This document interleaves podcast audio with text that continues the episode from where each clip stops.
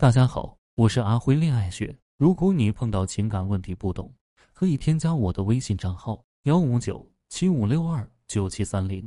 有问题的话，可以在微信上面跟我说。为什么很多女性由儿媳变成婆婆之后，不能用同理心来对待自己的儿媳呢？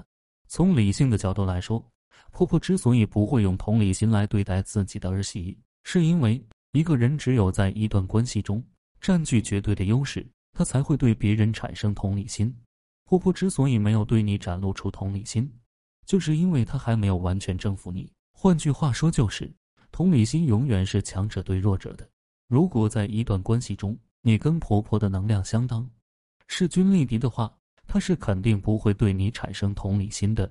说到这，大家肯定都知道了，想要搞好婆媳之间的关系，就一定要学会示弱。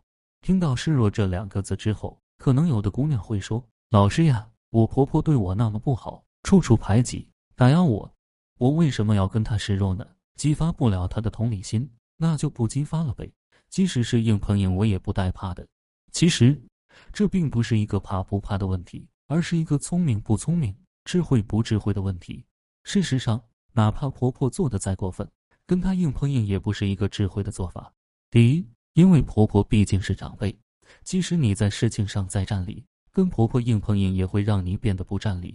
第二，当你去跟别人争论的时候，一定要搞清楚裁判是谁。其实，在一段婆媳关系中，真正的裁判是你的老公。即使你把婆婆打倒了，你也未见得就赢了，因为婆婆毕竟是老公的亲妈，男人是不会允许自己的亲妈受委屈的。当然，如果男人很爱你，他也绝不会允许你受委屈。那么。你跟婆婆必须要有一个人受委屈，男人会让谁受委屈呢？很简单，谁更强势，男人就越是会去打压谁；谁更弱势，男人就越是会去支持谁。其实，男人最终想要达成的结果是平衡和稳定。那我就来给大家分享一个特别实用的方法——三不示弱法。我服了，我怂了，我全听你的。这不叫示弱，真正的示弱是，我可以让你在一定程度上占据主导。但与此同时，你也要对我心生忌惮，不要提出一些更过分的要求。比如说，做晚饭的时候，婆婆想吃糖醋排骨和烧茄子，你却想吃糖醋里脊和尖椒炒蛋。可现在，你却要跟婆婆示弱。具体分三步进行。第一步，表明自己的想法，直接向婆婆表明你想吃糖醋里脊和尖椒炒蛋。如果你不表明自己的想法，就直接去认同婆婆，那么。你这就不叫示弱，而是顺从。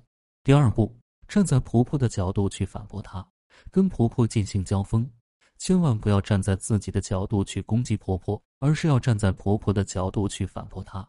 比如，对婆婆说：“婆婆，您年纪大了，吃太多甜的不好，这样我也不吃糖醋里脊了，你也别吃糖醋排骨了，咱们就做个烧茄子和尖椒炒蛋得了。”听到这几句话之后，婆婆会觉得无可辩驳。因为你说的有理有据，并且是为了她好。另外，多年来的斗争惯性也会促使婆婆进一步对我们展开攻击。只要婆婆做出了这个行为，男人就会意识到这次是他妈妈有点无理取闹了，而你则成为了一个委曲求全的受害者。为了把这种委曲求全表现得更加淋漓尽致一些，你还要在婆婆对你展开攻击的同时，乖巧地进行退让和妥协。这样一来，你不仅能在男人那里加分，还能激发起婆婆对你的愧疚心理。有了这种负罪感之后，婆婆就容易对你产生同理心了。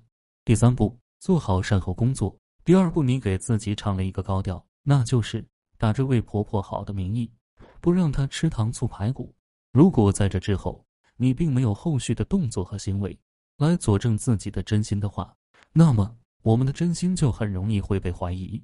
把做糖醋排骨的白砂糖换成红糖，这样一来，糖醋排骨既会有原来的口感，与此同时，婆婆也能感受到你真正的用心，进而真的被你的好打动。如果长辈犯的错对你造成了影响，那就有必要用婉转合适的方式传达给他，让他知晓，而不能因为长幼等级之分，就得让自己自行默默承担。一个愿意向你承认自己处事有失的长辈，势必也不会倚老卖老。不会因为年纪值不于反省自身，不会碍于面子羞于承认，甚至是迁怒于你。可以不要把婆婆的出发点想得很可怕。世界上存在温柔的人，就会存在一点都不温柔的人，但你不能说不温柔就是坏人。今天的课程就到这里。如果你遇到感情问题解决不了，可以添加我的微信账号咨询任何问题。感谢大家收听。